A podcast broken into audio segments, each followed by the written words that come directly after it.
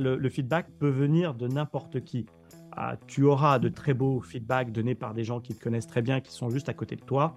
Mais parfois, les plus beaux feedbacks viennent de gens qui sont tout à fait inattendus, qui ne connaissent pas ton sujet et qui pourtant vont te dire, avec leur regard à eux, avec leur prisme différent, des choses que personne d'autre ne t'a dites. Et c'est pour cela que quand on cherche du feedback, je conseille toujours à avoir un premier cercle de gens qui sont autour de toi, en qui tu as confiance et que tu reconnais. Mais il faut aussi avoir le courage d'aller chercher du feedback auprès de gens qui sont très différents de nous, parce que parfois les plus beaux feedbacks viennent de là. Bienvenue dans On a toujours fait comme ça, le podcast des organisations qui se réinventent et de ceux qui les aident. La pérennité de nos entreprises dépend de notre capacité à prendre du recul, analyser et s'adapter rapidement. Pour autant, le confort du on a toujours fait comme ça nous semble souvent plus douillet que la remise en question. Alors pour ceux qui sont prêts à bousculer leurs habitudes, on a toujours fait comme ça partage chaque mois des portraits de dirigeants et d'experts qui, au travers de leur expérience, nous invitent à challenger nos habitudes en entreprise. On a toujours fait comme ça C'est parti Aujourd'hui, dans On a toujours fait comme ça, euh, j'ai le grand plaisir de recevoir ce que j'ai envie d'appeler le, Simon Sinek du feedback. Stéphane Moriou. Bonjour Stéphane, je suis vraiment ravi de te recevoir. Bonjour Guillaume, merci beaucoup. Alors, est-ce que la, référence à Simon Sinek est, plutôt positive pour, euh, pour toi? Oui, carrément. Alors, en plus, tu vois, c'est assez rigolo parce que euh, euh, Simon est un copain et il devrait normalement faire la préface de la version anglaise de mon livre. Donc, on ne l'avait pas préparé, mais tu es vraiment tombé. Tu aurais pu citer d'autres personnes, Tim Ferriss ou d'autres. il se trouve que Simon, on a une relation un peu particulière et donc voilà, ouais, donc c'est très flatteur, bien évidemment. Ok, très bien. Oui, je pense qu'il y avait, euh, en tout cas dans les interventions que j'ai pu, j'ai pu voir euh, ici et là, une, bienveillance qu'on retrouve plus chez Simon Sinek que, d'autres. Humainement, j'avais l'impression que ça me faisait plus penser à. Allez. Euh, alors, on est là pour parler de, bah, feedback. Hein. c'est un, sujet, comme je disais tout à l'heure en, off, qui est très connu et à la fois très méconnu, très mal maîtrisé en tout cas. Euh, mais avant de revenir sur le feedback, j'aimerais bien que tu nous expliques un petit peu ton parcours et notamment ce qui t'a fait tomber dans la marmite peut-être à un moment du feedback. Alors, sur la marmite du feedback, c'est le fruit d'un certain nombre de rencontres, de hasards et de coïncidences. Et puis après, quand tu fais une relecture de ton parcours, tu te rends compte que parfois il y a des fils rouges. Euh, le feedback en a été un. Il y a probablement quelque chose qui a été très fondateur dans tout ça. Euh, à l'époque, je suis un jeune consultant aux États-Unis parce que j'ai commencé ma carrière dans un cabinet américain à New York. Et puis donc, mon manager m'invite à une conférence de psychologie positive. Il y a tous les grands pontes, les grands gourous du sujet. Et dans cette convention-là, je, fais la connaissance d'un grand conférencier qui est mort depuis. Et puis, il se passe un truc à peu près incroyable, comme tu peux l'avoir parfois dans ce genre d'événement. Ah, il fait sa conférence sur la psychologie positive. À la fin, ah, une maman lève la main au moment des questions-réponses. Elle lui dit écoutez, monsieur, voilà, c'est très joli ce que vous venez de me raconter, mais moi, j'ai un fils, il a l'école absolument nulle. Euh, je ne vois absolument pas ce que je pourrais lui donner comme feedback positif. Alors, le vieux monsieur reprend le micro, dit probablement ce qu'on aurait à peu près tous dit, à savoir, bah, chère madame, peut-être que votre fils est mauvais dans les, langues, dans les matières principales, peut-être qu'il n'est pas bon euh, en anglais, peut-être qu'il n'est pas bon en mathématiques, etc., mais qu'il a peut-être d'autres talents, il est peut-être bon en dessin, en sport ou en musique. Et la maman reprend le micro et dit non, je suis vraiment désolé, euh, il déteste le sport, c'est la musique, c'est pas son truc. Et puis en dessin, il est vraiment nul. Donc, donc je ne vois vraiment pas ce que je peux lui dire.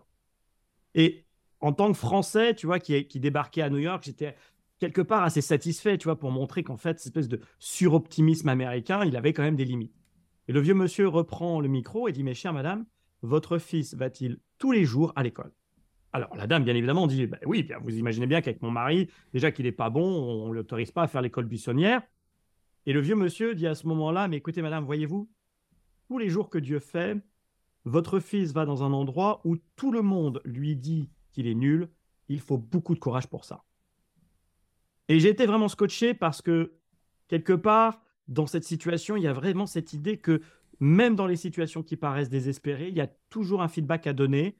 Je trouvais que c'était d'une sagesse absolument merveilleuse. Et je me suis dit, voilà, si un jour je suis capable d'avoir ce regard-là, euh, j'aurais pas complètement raté ma vie.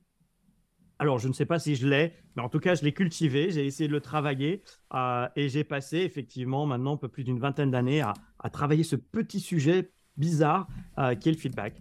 justement, c'est parce que finalement, ces deux personnes et le fait d'être impliquées dans la relation qu'elles ont toutes les deux sont les bonnes personnes pour donner du feedback. Autrement dit, ce vieux monsieur qui n'était pas de la famille du petit garçon ou de cette femme, est-ce que lui justement avait cette capacité à prendre du recul que les personnes qui sont impliquées, euh, et parfois même émotionnellement dans une situation, n'arrivent plus à, avoir Il y a probablement deux phases. Euh, dans la phase de tout à chacun, tu vois, dans la vie courante, effectivement, le feedback va être plus ou moins accepté selon la personne qui va le donner. Et tu mets le doigt sur le vrai sujet. Euh, la famille est un parfait exemple. Il y a un certain nombre de choses que tes parents ou tes beaux-parents te disent et que tu n'accepteras jamais. Et il suffit qu'un tiers dans lequel tu, avec lequel tu n'as pas cette relation euh, affective ou, ce lien familial te dise exactement la même chose. Et puis là, tu vas dire, mais c'est génial, bien sûr, magnifique. ce qui est bien évidemment pour les parents et les, beaux-parents toujours assez agaçant. Donc il y, a une première phase de ça. Mais quand on commence à travailler sur le feedback, après, on apprend cette, euh, cette règle ou ce principe qui est que l'important dans le feedback est beaucoup moins le messager que le message. La clé dans le feedback, c'est le message.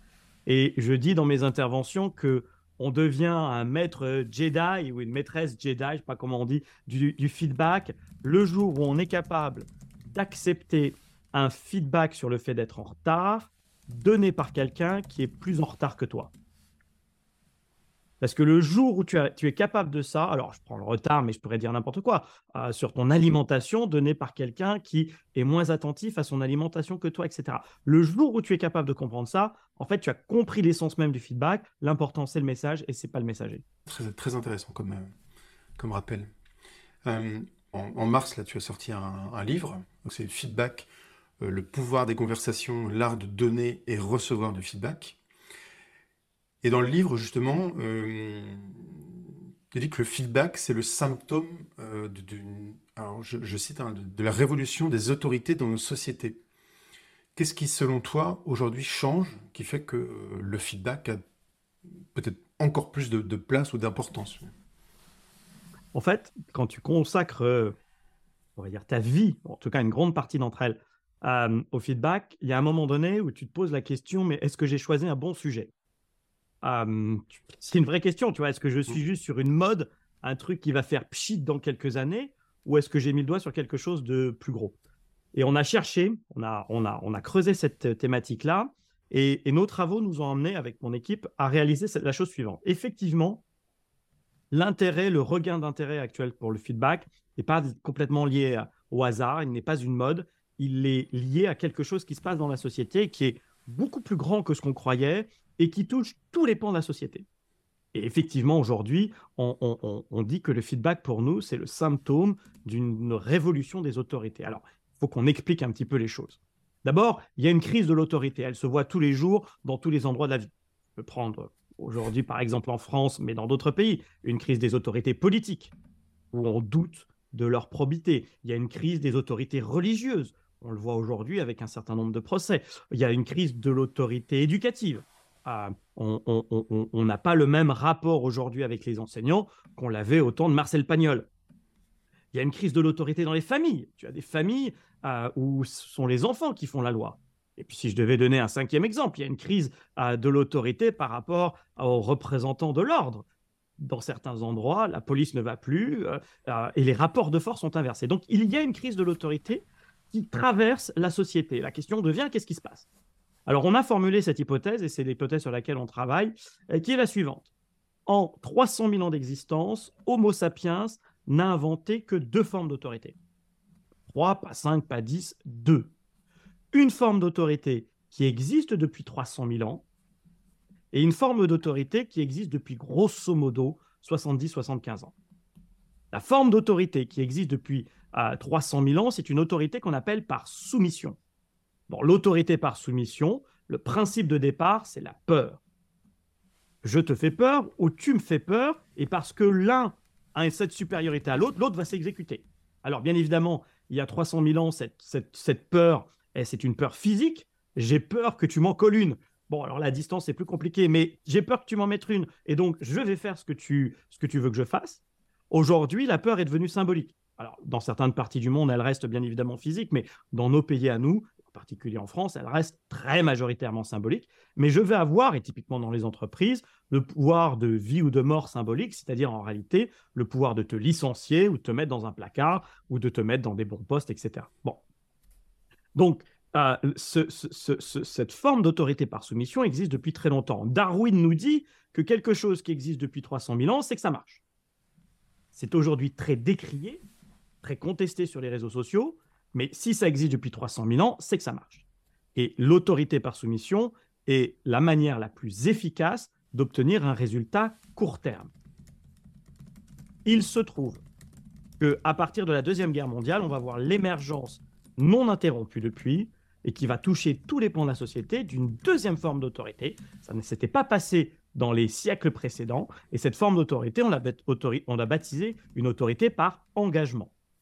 Et ce qui est intéressant à observer, c'est que comme on était le fruit, l'héritage de 300 000 ans de soumission, on n'a pas fait dans la dentelle, on a fait le truc à l'envers.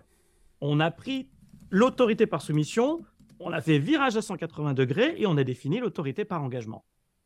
Donc, là où par exemple l'autorité par soumission fonctionne par la peur, l'autorité par engagement fonctionne par la confiance.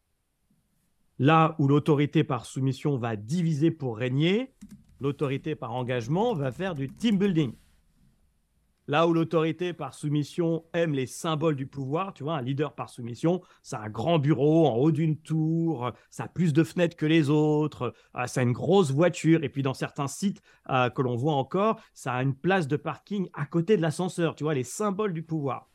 Là où l'autorité par engagement, elle fonctionne radicalement à l'opposé. Euh, elle, elle divise par pour régner. Elle fait des séances de team building au vert dans un château forme.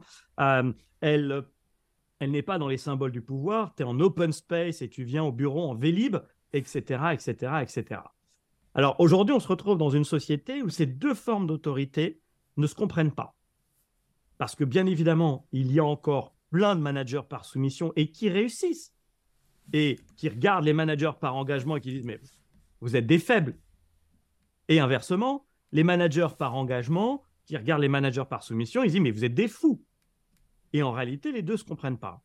Ce qu'il faut complètement intégrer, c'est que l'autorité par soumission, c'est le meilleur moyen de faire du résultat court terme, mais l'autorité par engagement, c'est le meilleur moyen de faire du résultat long terme. Or, aujourd'hui, nous avons les uns et les autres besoin des deux formes d'autorité parce que dans nos organisations, nous avons à la fois besoin d'atteindre des objectifs court terme, il y a besoin parfois de fonctionner par soumission, et puis nous avons aussi une vocation à faire de la performance durable, de la performance à long terme, et on a aussi besoin donc d'engager les gens dans quelque chose de plus durable. Très clair.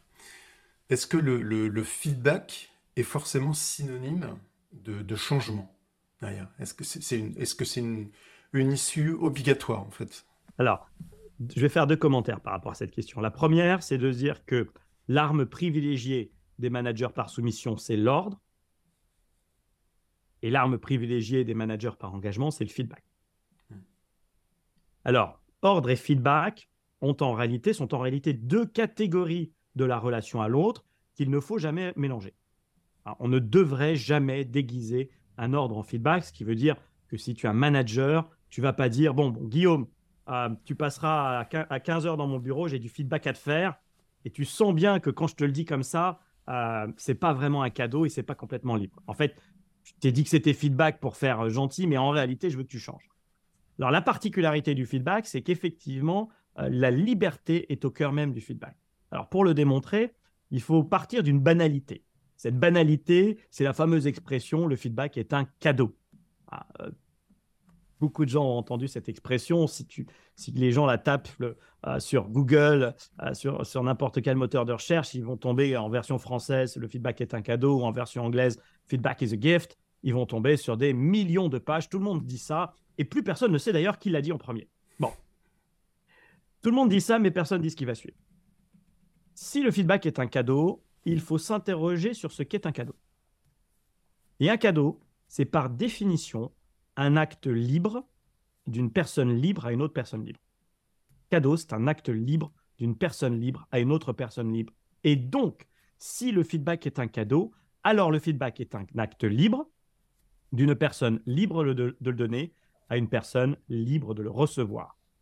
Autrement dit, effectivement, dans le feedback, il n'y a pas d'obligation à changer.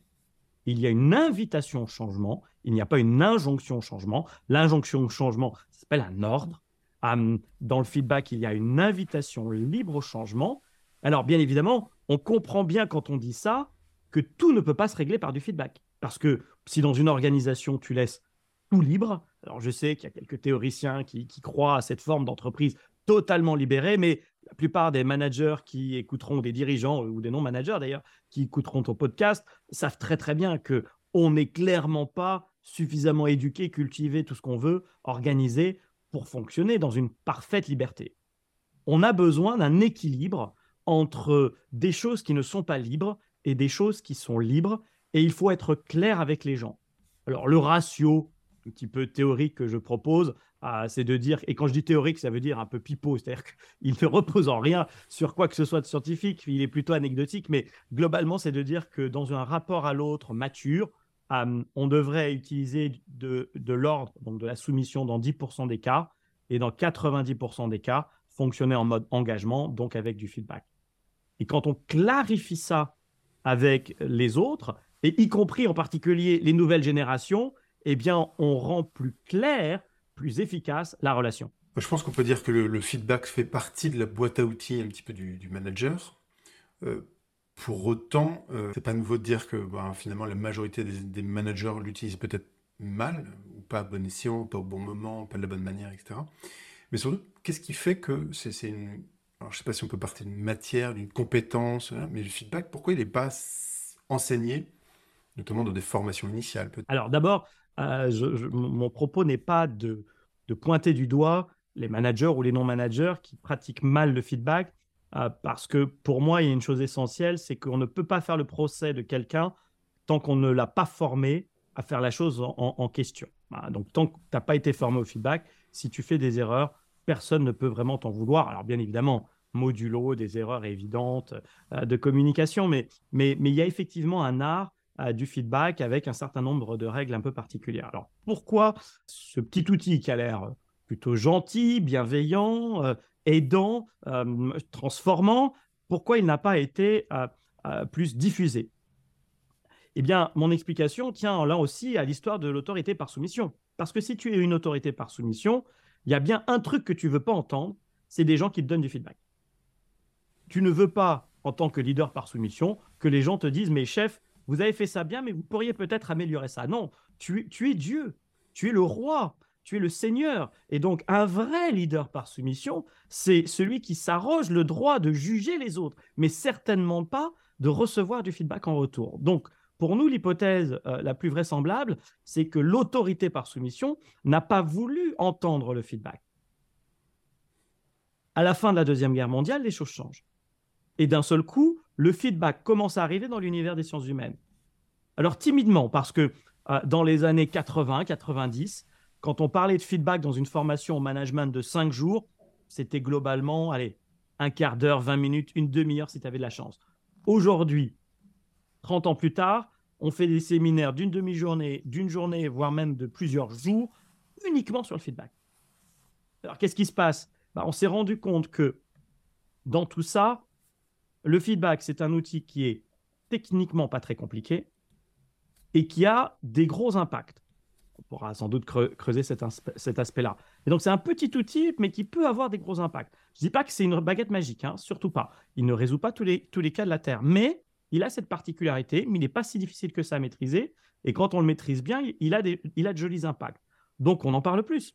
Et quand on cherche des solutions pour améliorer euh, la qualité de la relation, la qualité de la communication dans les organisations, bien, il y a plusieurs outils disponibles, mais celui-là en fait partie. Et comme globalement, il a été sous-exploité, eh bien aujourd'hui, euh, c'est quelque chose qui, ressort et, qui peut être un vrai, vrai thème euh, de formation.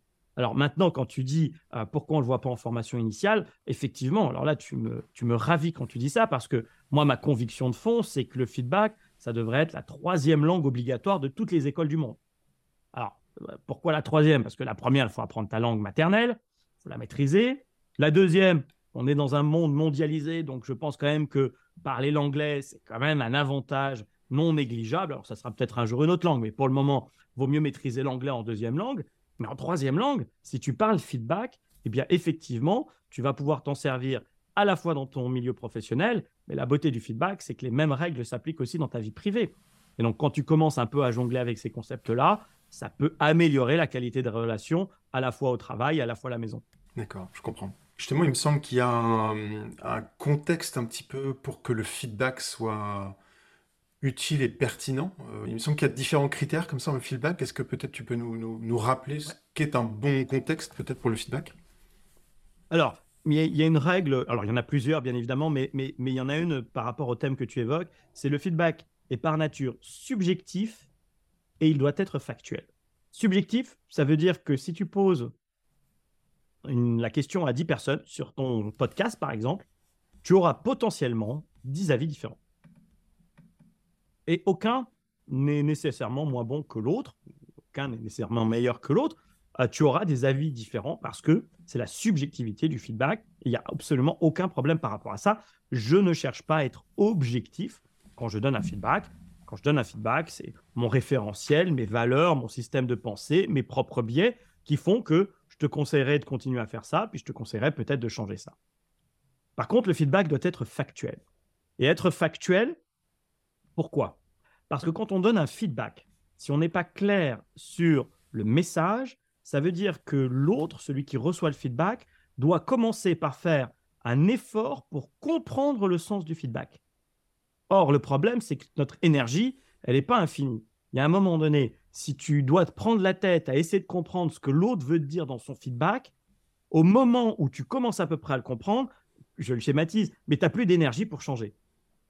Or, l'idée du feedback, c'est que celui qui le donne va faire un effort de formulation pour rendre la chose la plus limpide, la plus claire, la plus impactante possible pour l'autre, de telle sorte que celui ou celle qui reçoit le feedback n'ait plus qu'à penser en termes de OK, qu'est-ce que je garde, qu'est-ce que je change? Et ton énergie, à ce moment-là, elle est focalisée sur le comportement. Ça, ce sont des règles assez importantes. Alors après, il y a des petites astuces, hein, comme dans toutes les méthodes de communication. Tu sais, il y a toujours un acronyme qui traîne quelque part. Ah, moi, la méthode que j'ai utilisée depuis maintenant 30 ans et puis que j'aime bien, ah, c'est une méthode qui s'appelle le STAR, S-T-A-R. Pour le comprendre, il faut visualiser trois boîtes. Une première boîte qui s'appellerait ST pour situation, ah, une deuxième boîte qui s'appellerait A pour action, et puis une troisième boîte qui s'appellerait R pour résultat, situation, action, résultat. C'est la manière que je vais utiliser, l'outil que je vais utiliser pour rendre factuel mes feedbacks positifs, mes feedbacks correctifs. Et donc, un feedback positif, par exemple, c'est de dire, tiens, dans telle situation, tu as fait ça et ça et ça. Et parce que tu as fait ça et ça dans telle situation, bah, tu as eu un bon résultat. Sous-titré, sous-entendu, à chaque fois que tu te retrouves dans ce genre de situation, bah, refais la même chose, ça marche. Alors, j'aime bien cette formule du, star. Il y en a plein d'autres. Hein. Ah, dans le livre, d'ailleurs, euh, je crois que j'en répertorie pratiquement une vingtaine de différentes. Moi, j'aime bien le star euh, d'abord parce qu'il est facile à retenir, situation, action, résultat. Mais aussi, il y a une autre raison, je suis un cognitiviste. Euh, et donc, le STAR, en fait, il faut comprendre que c'est un petit algorithme, est sophistiqué, mais un algorithme quand même. C'est un algorithme si et alors. Si cette situation et cette action, alors ce résultat. Autrement dit, quand je partage du feedback à quelqu'un, c'est pas juste des mots en l'air. Ce que j'essaye de faire, c'est de faire rentrer dans le cerveau de l'autre, dans son grand calculateur, une ligne de code qui dit si, situation et action, alors résultat. Et, c'est ça aussi de réussir à faire des feedbacks qui impactent l'autre. Bah merci pour cet exemple, euh, c'est simple à retenir en effet. Euh, je reviens sur un point, la, traduction du feedback, justement, enfin, si, on, francise un petit peu les choses, c'est justement nourrir en retour. Mais du coup, en retour de quoi? Est-ce est que toutes les situations se prêtent au feedback? Ou, au contraire, il faut bien choisir ces moments euh, où on va proposer un feedback? Il n'y a pas de traduction française du mot feedback.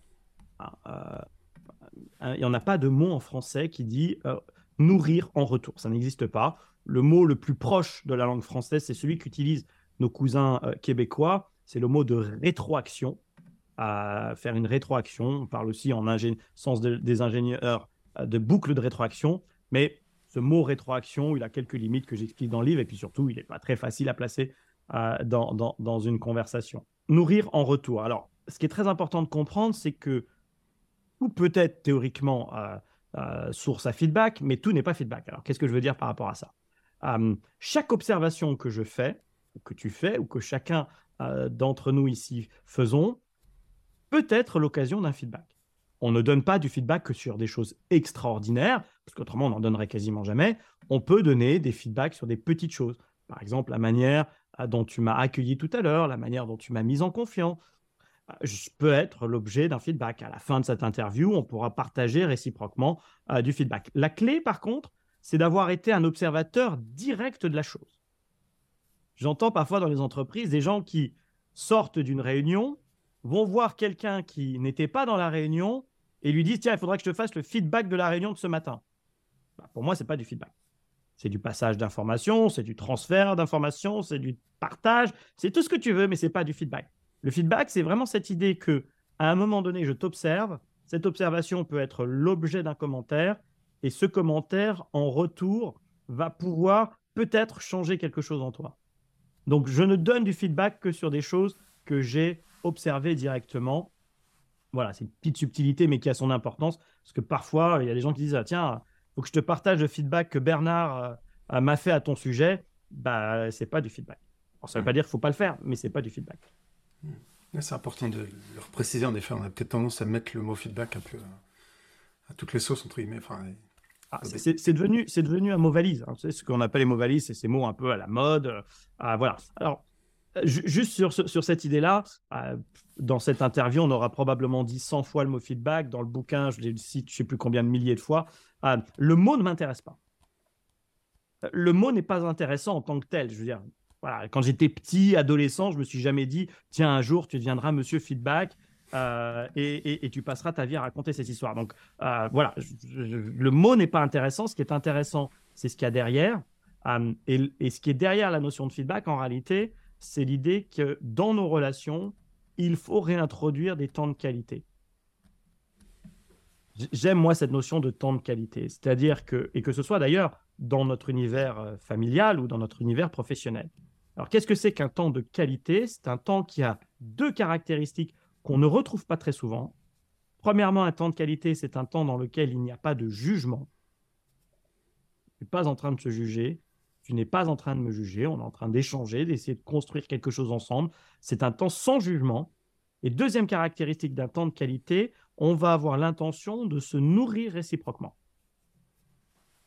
Et cette double caractéristique de on se parle sans jugement et on se parle pour se nourrir et nourrir la relation. Parce qu'en réalité, quand tu donnes du feedback, tu nourris trois entités. Tu as l'intention de nourrir l'autre. En fait, quand tu donnes un bon feedback, tu es aussi assez content de toi-même. donc, tu t'es nourri toi-même. Et puis, en plus, tu nourris la relation. C'est-à-dire que euh, en donnant du feedback, tu renforces le lien de confiance avec l'autre. Eh bien, ces moments de non-jugement et où on se nourrit euh, gratuitement avec de la liberté, bah, quand on les analyse bien, ces moments-là, ils sont dans nos vies pro ou perso, hyper, hyper rare, beaucoup trop rare me semble-t-il. Et justement, à qui profite le feedback? Tu l'as cité, c'est autant la personne qui le reçoit potentiellement va tirer profit de ce feedback, celle qui le donne aussi peut tirer d'une certaine manière le, feedback. Euh, mais justement, je crois que c'est un point dont tu parles aussi, c'est euh, quels vont être les bénéfices pour l'entreprise de favoriser justement cette culture de feedback? Alors, ils sont en réalité assez nombreux et, j'y ai consacré d'ailleurs un, chapitre, enfin un sous-chapitre entier dans, dans, le livre pour bien expliquer pourquoi euh, il faut mettre du feedback. Hein. Tu as commencé l'interview en citant Simon. Euh, forcément, euh, start with why. Hein. Il faut qu'on démarre avec le pourquoi. Hein. Pour celles et ceux qui ne connaissent pas Simon Sinek, il a écrit, il a fait un buzz énorme au début des années 2000 avec un TED et un livre sur commencer par le pourquoi. donc, pourquoi on fait les choses? Alors, par rapport au feedback, il y a plusieurs réponses possibles, mais on peut déjà donner trois pistes. La première piste par rapport au feedback, son premier impact est un impact sur l'estime de soi. Ah, le feedback, c'est un très joli outil pour remplir les réservoirs à estime de soi. Alors on pourrait dire, bon, est-ce que c'est très important cette chose-là? Euh, bah, La réponse est potentiellement oui. Pourquoi? Parce que quand on regarde d'abord les enquêtes d'engagement des entreprises, on se rend compte que dans le top 3 des choses qui manquent, il y a systématiquement quelque chose qui tourne autour de l'écoute et de la reconnaissance, systématiquement. Et donc le feedback peut être un sujet un moyen de répondre à ça. Mais nous, on a montré dans nos, dans nos travaux qu'on a étudié jusqu'à présent 17 pays dans le monde. Et la statistique qu'on a trouvée est absolument effrayante, mais vraiment effrayante. Euh, elle est la suivante. En moyenne, sur 17 pays, et la statistique est cohérente, enfin stable, c'est une personne sur deux qui dit je manque de reconnaissance. Une personne sur deux dit je manque de reconnaissance au travail, je manque de reconnaissance à la maison, ou je manque de reconnaissance dans les deux univers. Si cette statistique se confirme, cela signifie que le manque de reconnaissance est la psychopathologie la plus répandue au travers de la planète, car je ne connais pas une psychopatho dont la prévalence est d'une personne sur deux. Alors clairement, ça n'est pas la plus grave. On était hier euh, sur la journée de sensibilisation à l'autisme, c'est bien évidemment beaucoup, beaucoup plus grave que le manque de reconnaissance, mais, le manque de reconnaissance est peut-être la pathologie la plus répandue au travers de la planète. Donc premier truc, si tu mets plus de feedback dans ta vie, tu vas remplir les réservoirs à estime de soi des gens. C'est peut-être déjà un très joli cadeau à faire. La deuxième chose, le deuxième impact du feedback, il est sur l'apprentissage. Le feedback, c'est un accélérateur d'apprentissage. Or, dans le monde actuel, qui nécessite de se remettre en cause en permanence, en quelques années, on a dû apprendre à travailler avec du télétravail, du confinement. Aujourd'hui, on a ChatGPT qui arrive et qui déboule euh, à, à, grand renfort de communication, etc. Tout ça nécessite d'apprendre des compétences ultra rapidement.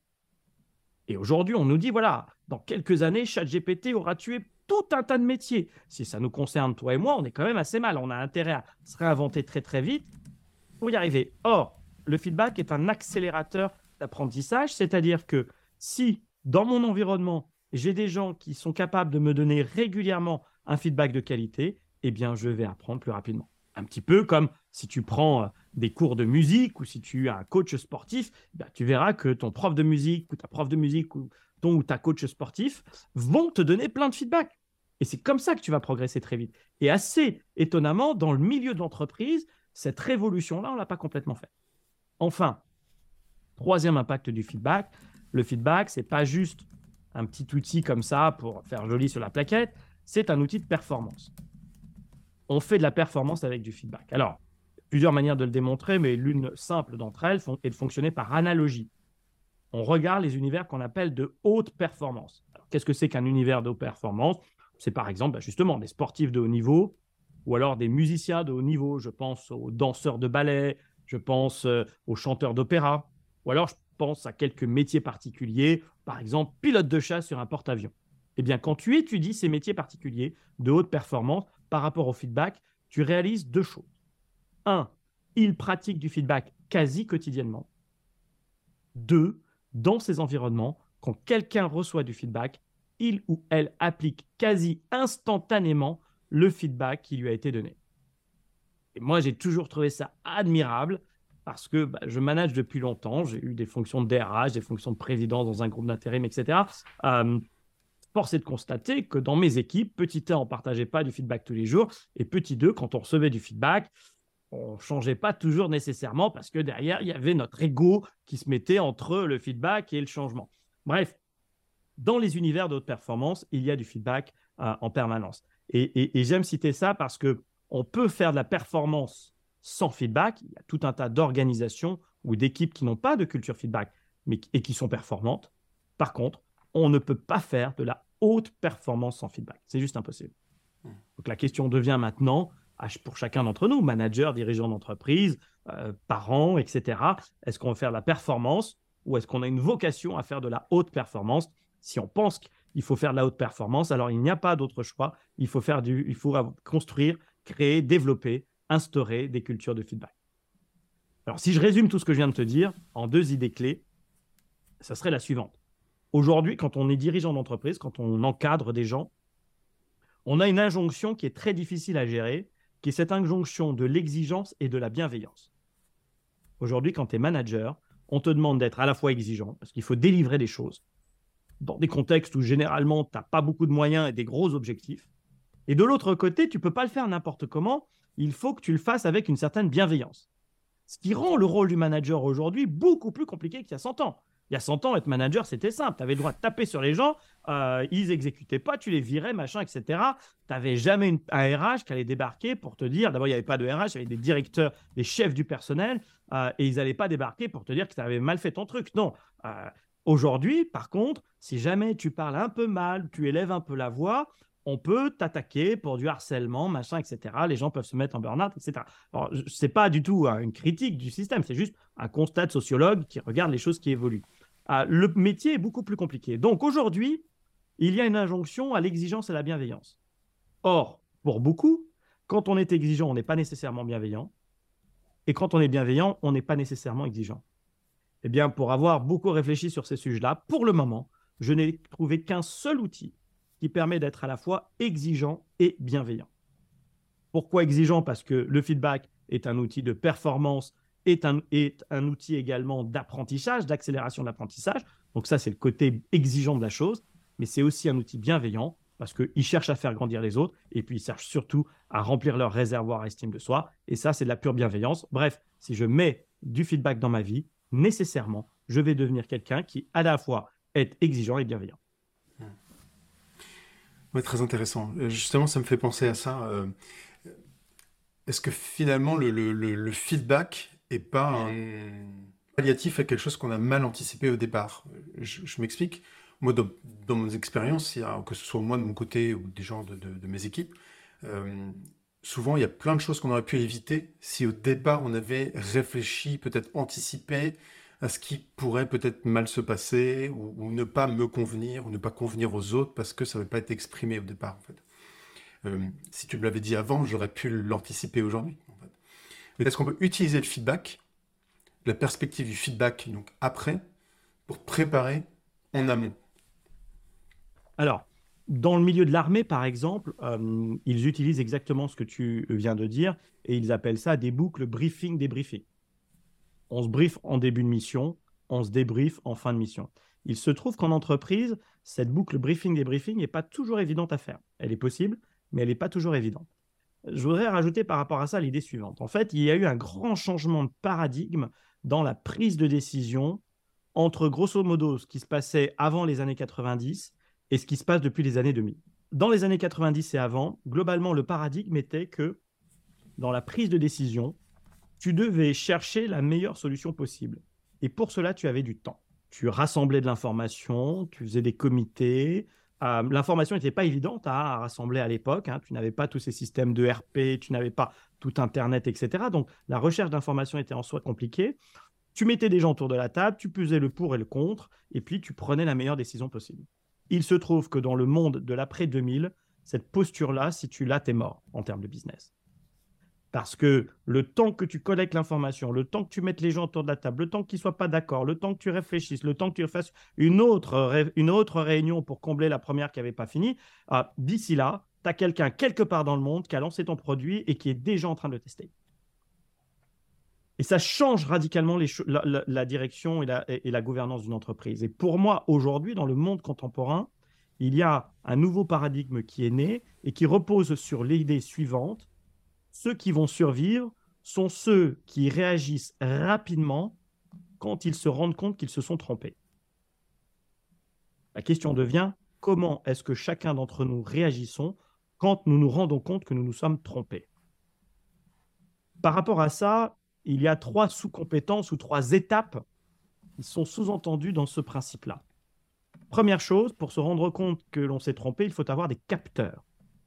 C'est-à-dire, il faut avoir une remontée d'informations qui dit, mon gars, euh, là, tu as réussi, mais là, tu t'es gouré. Premièrement, il faut des capteurs. Je vois plein de managers et plein de dirigeants qui n'ont pas de capteurs ou qui n'ont pas de bons capteurs. Et les capteurs ne sont pas toujours dans les systèmes informatiques. Deuxièmement, quand tu as une information qui te remonte, il faut croire cette information.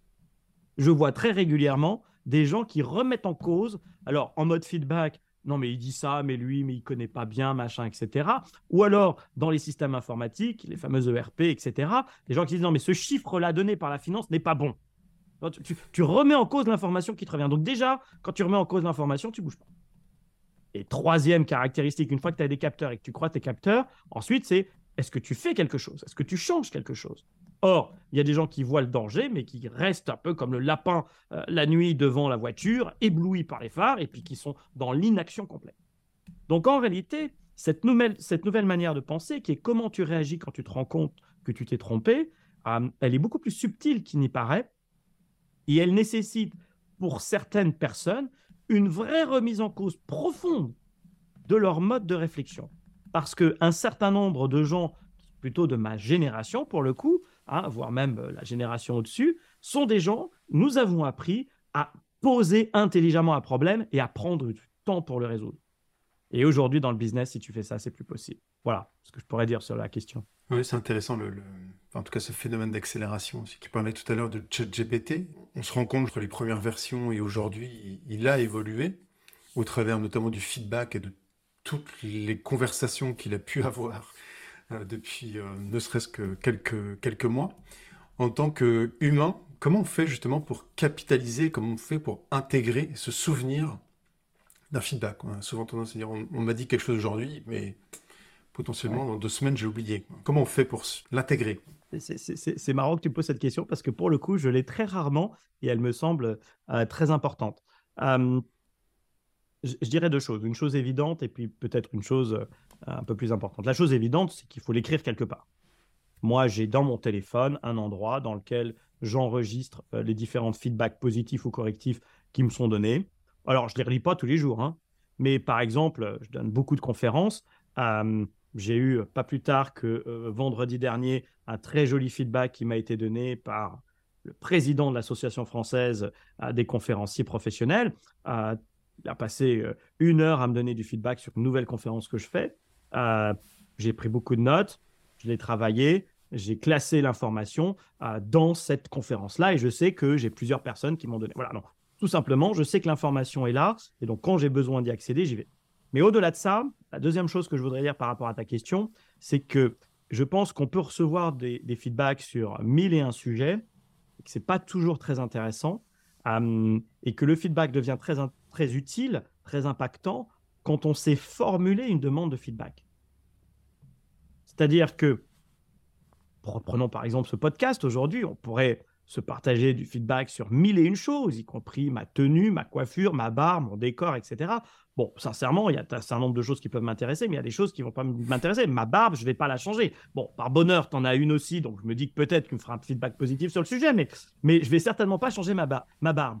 Donc, ce qui est important, en fait, pour, pour recevoir des feedbacks de qualité, c'est de dire aux gens qui sont autour de nous ce sur quoi nous aimerions recevoir du feedback. Et ça paraît une idée toute simple, mais force est de constater que ce n'est pas quelque chose qu'on fait. Quand j'accompagne des équipes, des entreprises sur ces différents enseignements, je leur suggère différentes routines, mais l'une d'entre elles, d'entre elles est, absolument celle-là, c'est-à-dire que je leur dis, voilà, prenez dans une réunion un moment pour réfléchir individuellement au sujet sur lequel vous aimeriez recevoir du feedback. Prochaine réunion, vous partagez ça, vous vous le notez, et puis vous vous dites, voilà, vous accrochez ça sur un, sur un mur, et quelque part, vous pouvez vous dire, voilà, pour les trois prochains mois, euh, Sophie voudrait recevoir du feedback sur ça, Bernard du feedback sur ça, Micheline sur ça, euh, Joseph sur ça, etc., etc., etc. Et d'un seul coup, je sais ce sur quoi l'autre veut du feedback. Réciproquement, ici, je pourrais donner du feedback sur plein de choses, mais tu pourrais me dire, tiens Stéphane, aujourd'hui j'aimerais travailler telle ou telle chose, euh, qu'est-ce que tu pourrais me dire comme feedback là-dessus? Bah, Tu es à peu près sûr que le feedback que je te donnerai sera plus riche, plus utile, plus nourrissant, euh, littéralement, si je sais ce qui t'intéresse et, ce qui pourrait te faire grandir. Voilà. On ne dit pas assez ce sur quoi on aimerait recevoir du feedback. Euh, c'est une jolie piste très concrète à avoir si vous voulez améliorer la qualité des feedbacks que vous recevez. Ouais, c'est. Euh, maintenant que tu le dis, ça paraît évident, mais c'est vrai que c'est encore une fois peut-être une manque de préparation aussi en amont. Est-ce qu'il y a une meilleure manière de se former au feedback? Au-delà du livre, donc tu fais des interventions, des conférences, différentes, au-delà des conférences, peut-être des formations aussi un peu plus pratiques, on va dire. Oui, alors, euh, merci de me faire une petite séquence pub. merci beaucoup, Guillaume. Mais effectivement, mon métier, c'est de faire des conférences pour sensibiliser. J'anime aussi tout un tas d'ateliers pour apprendre le feedback. Et puis, on accompagne aussi des entreprises euh, sur, euh, sur des projets de transformation culturelle autour de ces sujets-là. mais au-delà de ce clin d'œil, s'il y avait une vraie idée à retenir pour apprendre le feedback, c'est de considérer le feedback comme une langue étrangère. On a dit ça au, début euh, de, l'interview, pour moi, c'est quelque chose de très profond. En réalité, le feedback, c'est une langue. Il y a un vocabulaire feedback. des mots feedback en fait. Ah, et puis il y a des règles feedback, une grammaire feedback. Et donc, si on veut apprendre le feedback, on peut considérer que l'apprentissage de ce vocabulaire et de cette grammaire va nous aider. D'ailleurs, cela signifie que si je parle feedback avec quelqu'un qui aura écouté ton podcast, ça sera pour moi beaucoup plus facile qu'avec quelqu'un qui ne l'aura pas écouté, parce qu'il ne partagera pas la même langue. Et donc, en réalité, quand j'accompagne les entreprises, je leur fais toujours cette analogie avec la langue, parce que moi, je pense que le feedback, il est inscrit dans le vivant et qu'en plus, c'est une langue euh, qui permet de, partager un certain type d'informations. Euh, et il s'apprend comme une langue étrangère. Si demain tu veux travailler une langue étrangère, l'anglais, le chinois, euh, l'arabe, n'importe quelle langue, eh bien, qu'est-ce que tu vas faire? D'abord, tu vas prendre quelques cours pour apprendre quelques mots et quelques règles. Puis ensuite, tu vas commencer à pratiquer. Tu vas voir que c'est compliqué. Euh, l'autre va peut-être pas tout de suite te comprendre, ou toi, tu vas pas comprendre l'autre. Alors petit à petit, tu vas développer des nouvelles routines. Tu vas peut-être marquer des mots dans un carnet pour mémoriser des mots. Ah, peut-être que tu vas dire, tiens, mon accent est quand même pas terrible, donc euh, tiens, il faudrait que j'écoute plus souvent. Ah, tiens, je vais peut-être euh, euh, m'entourer de gens qui parlent anglais. Tiens, je vais peut-être de temps en temps parler anglais. Alors, je vais aller dans un pub où il y a des Irlandais, des Écossais, des Gallois ou des Anglais, ou les prochaines vacances, je les passerai en Angleterre. tu vas peut-être dire aussi, tiens, mais souvent, je comprends pas ce qu'ils disent. Alors, tu vas aller sur ta, ta chaîne Netflix préférée, et puis tu vas commencer par écouter en anglais sous-titré français, anglais sous-titré anglais, puis un jour peut-être anglais sans sous-titrage, puis tu comprendras plus rien. Mais c'est pas grave, tu vas travailler l'oreille. Dans le feedback, c'est pareil. Le feedback, c'est pareil. Au départ, il faut comprendre quelques mots, quelques règles. C'est assez simple en réalité. D'ailleurs, tu l'as dit à, plusieurs reprises, bah, tiens, oui, bah, c'est plein de bon sens. effectivement, pour celles et ceux qui auront la gentillesse de lire mon livre, vous verrez, il n'y a pas grand-chose de révolutionnaire là-dedans. Il y a beaucoup de bon sens, appuyé quand même un peu par de la théorie, euh, de la recherche et puis beaucoup de pratique. Euh, mais c'est beaucoup de bon sens, mais c'est du bon sens qu'on a, qu'on a oublié euh, ou en tout cas qu'on ne pratique pas, pas suffisamment. Et puis petit à petit, tu vas comprendre que cette langue, si tu veux progresser, bah, il faut peut-être aussi t'entourer de gens qui parlent cette langue feedback un petit peu mieux, que tu peux la pratiquer à plein d'endroits et que par exemple, de façon très concrète, tu peux bien évidemment donner des feedbacks à des gens que tu connais très très bien, etc. Mais il y a plein de sous-compétences feedback et l'une qui me paraît être les plus belles sous-compétences de feedback, c'est cette capacité à donner un feedback à quelqu'un que tu n'as côtoyé que quelques minutes. Comment tu fais, un petit peu à l'instar de mon vieux monsieur sur la psychologie positive et de cette maman qui avait un enfant qui n'était pas bon à l'école, comment tu écoutes quelqu'un pendant deux minutes et tu es capable de dire quelque chose comme ça qui va peut-être, alors dans ce cas-là, le monsieur était extraordinaire, donc il a changé peut-être sa vie. On n'aura pas tous cette vocation-là, mais peut-être juste changer ta journée ou ton après-midi ou peut-être ta matinée ou peut-être juste ta soirée parce que tu auras rencontré quelqu'un qui t'aura dit quelque chose qu'habituellement les gens ne te disent pas. Voilà, le, feedback, ça s'apprend aussi comme ça. Et ça, c'est une très, très jolie sous-compétence. Voilà, il y a plein, plein de facettes à découvrir, comme quand on apprend une langue. Très bonne, euh, très bonne façon d'aborder les choses, je crois. Merci pour ça. Euh, je, vais avoir deux questions. Euh, la première, c'est justement, est-ce que tu peux nous parler justement du, du meilleur feedback que toi tu as reçu? Ah, alors j'ai la chance dans, mon métier d'en recevoir beaucoup. Euh, je vais t'en citer deux. un que je cite fréquemment parce qu'il a été, il, porte un enseignement, mais un que j'ai reçu ce matin. ce matin, je vais échanger avec quelqu'un qui a gentiment lu mon livre on, s'est croisé une fois dans une formation et puis on a continué à communiquer sur LinkedIn. Et ce matin, euh, son témoignage était pour moi très touchant. Il me dit, mais je suis manager, euh, j'ai été formateur, je connais ça par cœur. Et quand j'ai vu ton histoire du STAR, situation, action, résultat, j'ai mis en pratique. Et d'un seul coup, j'ai vu chez l'autre que ce message-là changeait. Tu vois, un truc aussi bête que le STAR, situation, action, résultat, ça semble être complètement anecdotique. Et il la personne avec qui euh, euh, j'échangeais me dit, mais tu vois, ce truc-là que je n'avais pas réalisé, alors qu'il est très smart, très professionnel, très ouvert sur... Je ne l'avais pas vu, je l'ai appliqué, et d'un seul coup, j'ai vu, et je te jure qu'il a dit ces mots-là, j'ai vu que ça avait changé quelque chose. Alors ça, bien évidemment, tu vois, c'est des feedbacks euh, qui te font euh, qui te donne une, une, énergie de dingue, parce que grosso modo, tu te dis, bah, voilà, j'ai passé 20 ans de ma vie sur un truc, euh, au moins il y en aura un qui en aura profité. J'espère qu'ils seront un peu plus nombreux, mais, déjà ça, ça te file une, une, énergie incroyable. Maintenant, un des plus beaux feedbacks que j'ai reçus, et que je cite souvent, est le suivant. Je, il y a quelques années, je donne ma conférence devant la direction des ressources humaines monde d'un de mes clients. plein de RH, ils sont peut-être 200, 250 dans la salle. Puis je donne ma conférence, le gilet de ma grand-mère, etc. Puis à la fin, euh, les gens viennent me voir, tu vois, ils me donnent gentiment du feedback. Et puis il y a un monsieur qui vient me voir et qui me dit euh, Je vais vous donner du feedback. Alors bien évidemment, tu es obligé de dire oui.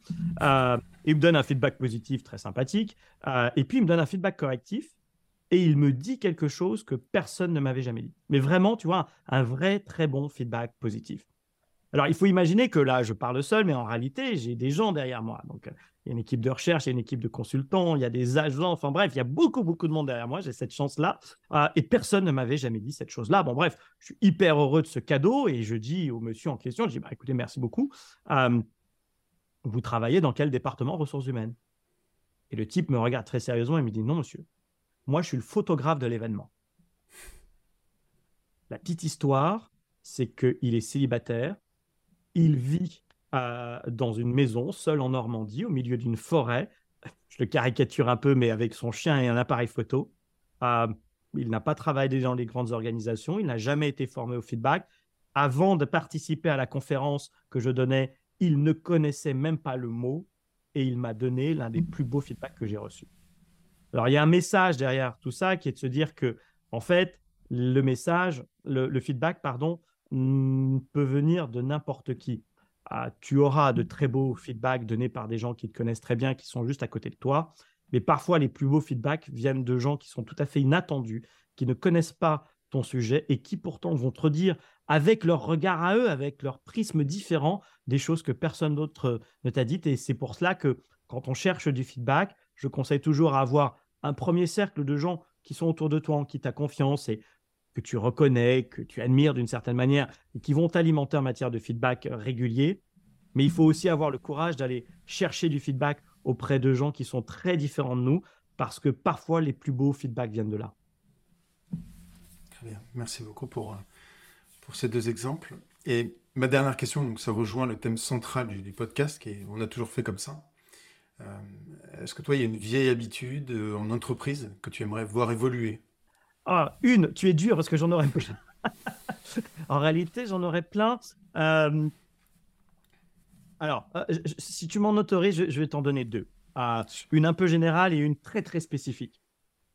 la générale, c'est d'être dans une posture beaucoup moins jugeante, beaucoup plus constructive, un, peu dans l'esprit de ce vieux monsieur de la psychologie positive euh, qui disait voilà, votre fils a beaucoup de courage d'aller tous les jours à l'école dans un endroit où on lui dit qu'il est nul. Euh, je pense qu'en management, on, est souvent dans le jugement, on est quand même souvent dans cet héritage euh, de l'autorité par soumission. et je pense que ce changement de regard dans un monde qui évolue, dans un monde où on nous parle de grandes démissions, où on nous parle de burn-out, où on nous parle de toutes ces choses-là qui sont des choses très, très, très, très sérieuses et, et très inquiétantes, je pense que ce changement de regard est, important. Donc, moins juger et prendre plus le temps de réfléchir et prendre plus le temps de, temps de qualité. Sur la petite chose purement anecdotique, mais qui pourtant est très importante et qui est le reflet un petit peu de tout ça, euh, si dans les entreprises, on arrêtait d'utiliser le mot mais, M-A-I-S, pour le substituer par des EET. Ça paraît être une astuce à deux balles, mais en réalité, c'est une philosophie de vie. Je pense qu'il faut le voir comme une sorte de philosophie de vie ou une sagesse. Ce que je veux dire par là, c'est que quand on est dans la logique du mais, on a toujours tendance à opposer les arguments. Et un mais, par nature, ça tue toujours la proposition qui le précède. J'aime bien ta nouvelle coiffure, mais qu'est-ce qui t'a pris de faire cette couleur? Bon, en réalité, ça veut dire ta nouvelle coiffure est toute pourrie. Je l'aime pas du tout. Hein. Euh, en entreprise, euh, ce que j'adore observer, c'est les gens dans les réunions qui disent Bon, écoute, je suis d'accord avec toi, mais en fait, et ils parlent, et là, tu dis Mais dans le fond, tu n'es pas d'accord avec moi. Et, ce truc-là, ça n'a aucun sens. C'est de la manipulation. On est pourtant dans la même entreprise. On, devrait ajouter les arguments. Les choses ne s'opposent pas, elles s'ajoutent. On peut être l'un et l'autre. Hein, et j'essaie de le démontrer euh, de différentes manières dans, dans, le livre. Euh, alors, je donne des exemples très concrets sur le fameux mais et le fameux et, mais si on y réfléchit un peu plus, c'est là qu'on va rejoindre le propos sur le regard. Euh, le monde n'est pas euh, froid ou chaud. À cet instant précis sur la planète, il y a des endroits qui sont chauds, il y a des endroits qui sont froids. C'est pas le jour et la nuit. Pour le moment, sur la planète, il y a des endroits où c'est le jour et des endroits où c'est la nuit. Et c'est ce qu'on a appris à l'école, tu sais, le jeu des antonymes. Soit l'un, soit l'autre. Ça, c'est un truc qui, fait, des, désastres dans les cerveaux et, dans les vies des gens parce qu'on oppose. On oppose, par exemple, les gens non handicapés et les gens handicapés. On oppose les hommes et les femmes. Ah, bah, je crois que si on a réussi à mettre plus de et à la place des mais, on aurait fait un grand pas pour l'humanité. Juste deux lettres. Qui peuvent changer énormément de choses, en effet. Merci, merci infiniment Stéphane pour euh, merci beaucoup, Guillaume. tout, ce, partage. C'était vraiment très intéressant. Euh, comprendre euh, vraiment le feedback et, comment le mettre en œuvre. Je pense qu'il y avait énormément de, de, clés, de choses très, très utiles et très faciles à s'approprier. Merci, merci encore. Merci à toi, merci pour ton invitation. Merci, à très bientôt. J'espère sincèrement que ce témoignage vous incitera à expérimenter de nouvelles choses dans votre entreprise. Une toute petite action suffit souvent à initier de grands changements. Si vous trouvez ce podcast utile, n'hésitez pas à le noter et surtout à le partager autour de vous. Pour un nouvel épisode qui va bousculer nos habitudes, je vous dis à très vite dans On a toujours fait comme ça.